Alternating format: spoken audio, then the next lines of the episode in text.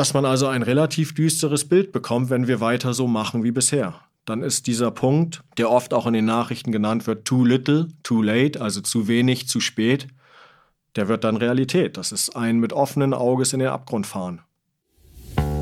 Hallo und herzlich willkommen zu Fibel Fokus. Mein Name ist Anke Beermann und ich habe mich mit Dr. Timo Stadtlander vom Fibel getroffen, um über den Klimawandel und Aquakulturen zu sprechen. Timo ist Co-Leiter der Tierernährungsgruppe bei den Nutztierwissenschaften am Fibel. Er forscht nicht nur über Aquakulturen, sondern beschäftigt sich im Rahmen seiner Arbeit auch mit dem Klimawandel. Während unserer Aufnahme wurde uns schnell klar, dass wir aus diesem informationsreichen Thema besser zwei Folgen machen. Die heutige dreht sich um den Klimawandel und dessen Auswirkungen auf die Meere. Timo erklärt, wie sich das grönländische Eisschild und der Permafrost verändern und welche drastischen Folgen diese Entwicklung auf unser Leben haben werden.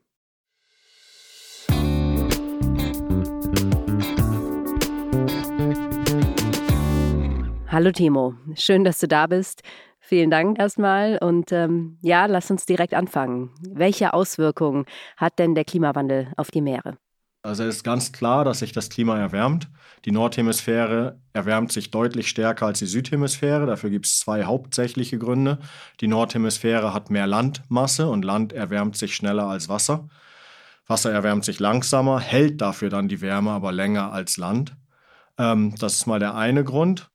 Der andere Grund ist, dass die Wärme, die im Wasser landet, halt mit Meeresströmungen auf die Nordhemisphäre verdriftet wird. Die für Europa sicherlich wichtigste und bekannteste Meeresströmung ist der Golfstrom.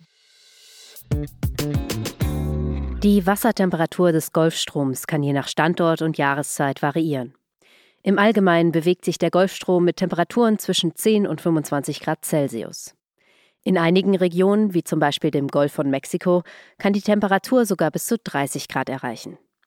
Schätzungen zufolge macht der Golfstrom Europa um bis zu 10 Grad Celsius wärmer, als es aufgrund der geografischen Breitengrade zu erwarten wäre.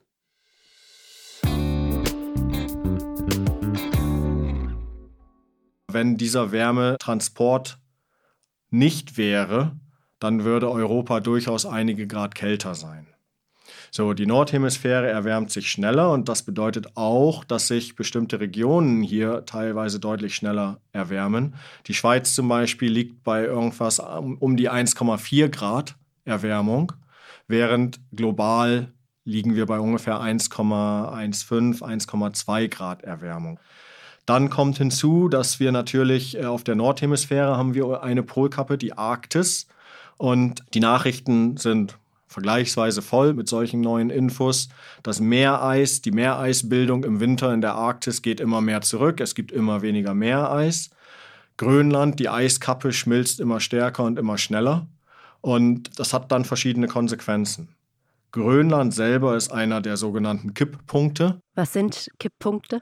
Das sind Punkte, die halt man könnte sich das vielleicht wie Dominosteine vorstellen, dass wenn die mal anfangen umzukippen oder gekippt sind, dann unter Umständen andere Kipppunkte anstupsen und diese dann ebenfalls beeinflussen zu einem eventuellen Umkippen. Und wenn so ein Kipppunkt einmal gekippt ist, dann ist es unwahrscheinlich, dass die in normalen menschlichen Zeitskalen sich wieder stabilisieren. Zumindest nicht da stabilisieren, wo sie in den letzten 50 oder 100 oder 150 Jahren waren. Und was hat das dann für Auswirkungen? Also, wenn man tatsächlich jetzt den Kipppunkt Grönland, grönländischer Eisschild nimmt, grönländische Eiskappe, dann hat das mehrere Auswirkungen. Allgemein ist das Eis, wenn das Meereis oder auch Gletscher oder auch Schneebedeckung in den Bergen oder sonst was, da wo Eis ist, ist die Rückstrahlung der Sonne deutlich stärker. Das sogenannte Albedo ist höher weil Eis mehr Licht reflektiert als zum Beispiel Stein oder Wasser. Das heißt, wenn ich immer weniger Meereis habe, habe ich immer mehr Sonnenlicht, Sonnenwärme, die vom Meer quasi aufgenommen wird und das Meer sich stärker erwärmt. Wenn der grönländische Eisschild schmilzt, dann habe ich zuallererst einen Beitrag zum Meeresspiegelanstieg. Wenn der komplette grönländische Eisschild abschmelzen würde, sind das ungefähr sieben Meter Meeresspiegelanstieg nur durch das Volumen durch das Wasservolumen, das aus dem Eis dann entstehen würde. Sieben Meter. circa sieben Meter Meeresspiegelanstieg. Und es gibt jetzt gerade eine neue Studie, die ist vor ungefähr einer Woche erschienen, die sagt, wenn das Abschmelzen so weitergeht wie bisher, dann haben wir bis 2100 ungefähr 2,7 Meter Meeresspiegelanstieg.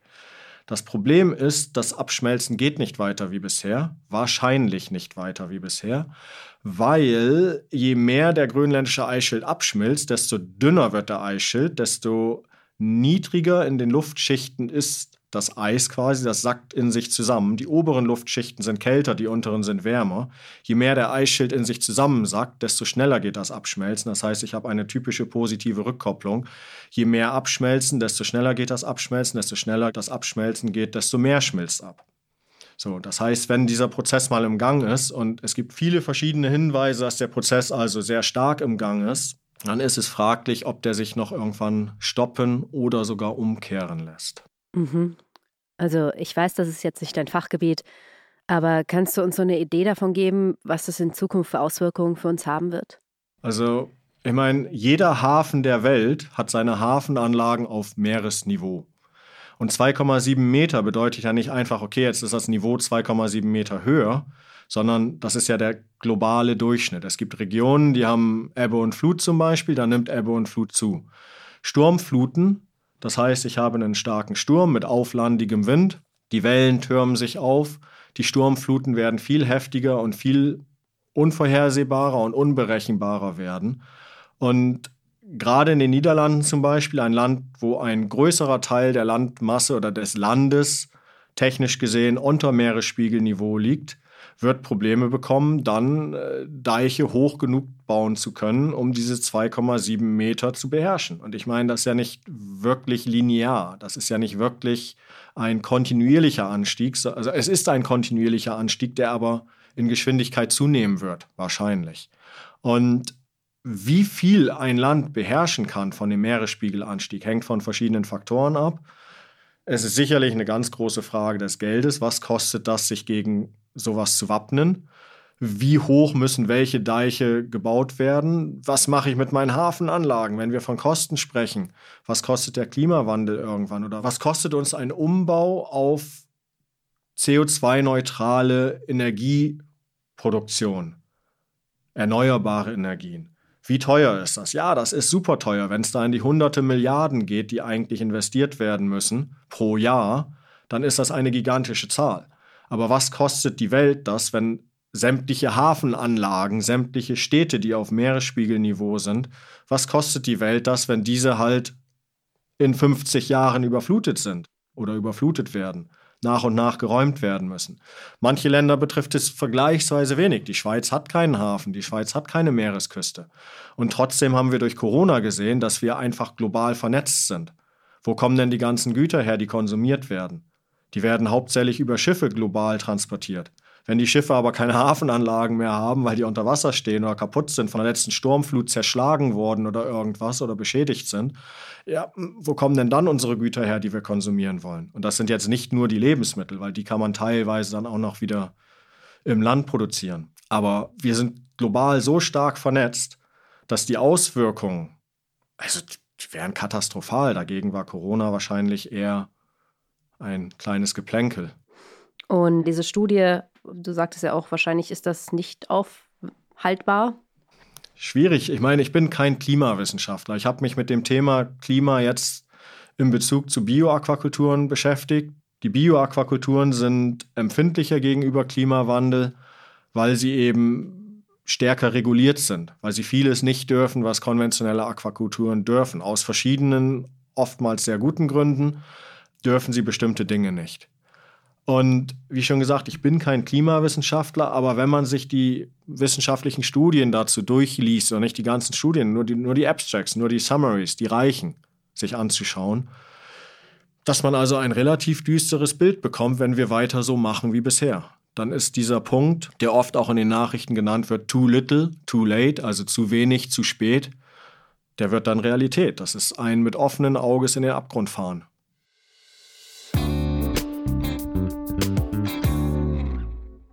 Dann haben wir damit jetzt den ersten der zwei Kipppunkte besprochen, das grönländische Eisschild. Ähm, der andere ist der Permafrost.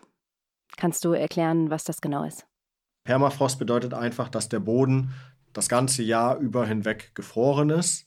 Und in den Sommermonaten taut der Boden da teilweise auf, aber eben nur bis zu einer bestimmten Tiefe. Und je wärmer das im Sommer ist, desto größer ist diese Tiefe, bis wohin dann der Auftauprozess reicht. Wir haben Permafrost grundsätzlich da, wo es immer im Jahresmittel sehr kalt ist. Das heißt in den Hochgebirgen, in den Alpen, in den Anden, im Himalaya, ähm, Rocky Mountains, wo auch immer, wo man Gletscherbildung hat etc. pp. Aber der Hauptteil des Permafrosts ist eigentlich die Landmasse der Nordhemisphäre. Kanada, Grönland, Sibirien, nördliches Russland etc. pp. Und im Permafrost ist jede Menge Kohlenstoff gespeichert in Form von toter biologischer Materie. Und die Schätzungen sind so ungefähr, dass wir die Menge an CO2 im Permafrost gespeichert haben, was ungefähr 200 Prozent dem derzeitigen gesamten Volumen in der Atmosphäre entspricht. Das heißt, wir haben ungefähr, wenn wir sagen, vom CO2 haben wir ein Drittel in der Atmosphäre und zwei Drittel im Permafrost. Das, was im Meer gelöst ist, der Kohlenstoff den, und auch sonst wo irgendwo gebunden ist in Biomasse, jetzt lasse ich außen vor.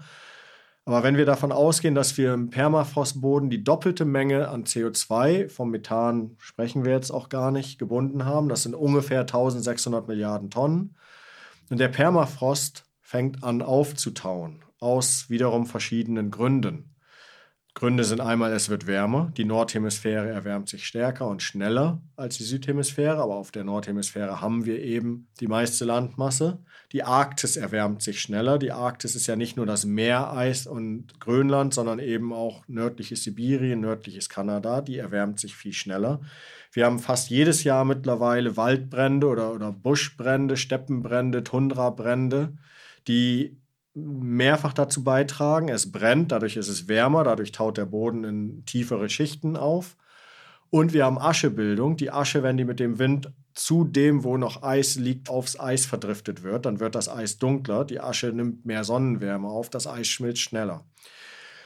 Es gibt Studien von vor, ich weiß jetzt nicht genau, 20, 30 Jahren, die gesagt haben, wie sich mit dem Klimawandel der Permafrost verändern wird, auftauen wird dass es zu Erosionen kommen wird, zu ähm, plötzlichen Hangrutschen, zu Seenbildung, aber auch zu Ausgasung zum Beispiel von Methaneis. Also Methan ist dann in einer Form von Eis gespeichert und wenn das dann plötzlich auftaut, dann kann es zu sehr plötzlichen katastrophalen Ausgasungen kommen, dass sich dann da regelrecht Sinklöcher bilden oder irgendwelche andere höhlenartige Strukturen. Und diese Tendenz, wie sich dieser Permafrost entwickelt, wurde vor 20, 30, 40 Jahren eben in eine Zukunft von 70 Jahren ungefähr postuliert. Der Punkt ist, dass vor zwei Jahren eine Studie rauskam, also noch keine 70 Jahre von vor 30, was auch immer, Jahren, sondern nur 30 Jahre später und die sagt, wir sind da eigentlich schon längst. Oder sogar noch ein bisschen schneller. Das heißt, der Permafrost taut schneller auf, als das eigentlich bisher gedacht war. Und was das bedeutet, ist eben wieder eine weitere positive Rückkopplung. Das heißt, je schneller der Permafrost auftaut, desto mehr Kohlendioxid oder Kohlenstoffdioxid und Methan kommen aus dem Permafrost raus, sammelt sich in der Atmosphäre, desto schneller wird es warm, desto schneller taut der Permafrost, desto schneller wird es warm und so weiter und so fort. Also eine typische positive Rückkopplung. Und dementsprechend ist der Permafrost, es gibt bei diesen Kipppunkten, gibt es so verschiedene Temperaturerhöhung, wie viel eigentlich diese Kipppunkte aushalten an Temperaturerhöhung. Der grönländische Eisschild ist eben ungefähr bei 1 bis 1,5 Grad durchschnittlicher globaler Erwärmung bis zu dieser durchschnittlichen globalen Erwärmung stabil.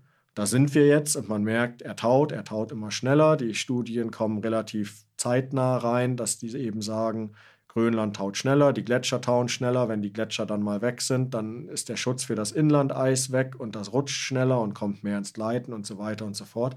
Eigentlich ist der Permafrost relativ stabil bis 5 Grad Celsius, zumindest laut den Studien.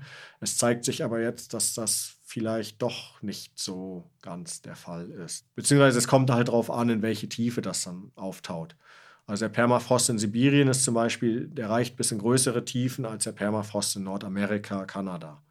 Und ja, das ist äh, kein gutes Zeichen.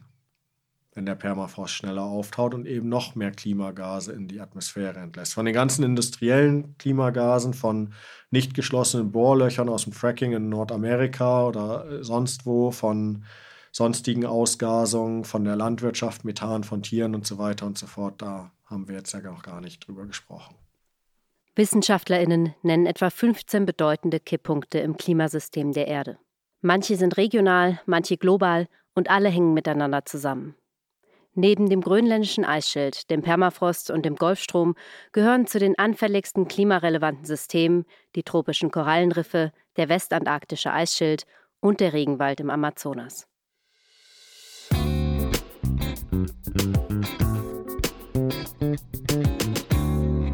Das nächste Mal geht es weiter mit Timo Stadtlander. In der nächsten Folge werden wir besprechen, was Aquakulturen eigentlich sind und wie sich Aquakulturproduzenten besser auf die Folgen des Klimawandels vorbereiten können. Weitere Infos zu unserer heutigen Folge findet ihr wie immer in unseren Show Notes oder auch auf unserem Instagram-Kanal Fibel-Fokus. Bis zum nächsten Mal. Wir freuen uns auf euch, euer Fibel-Fokus-Team.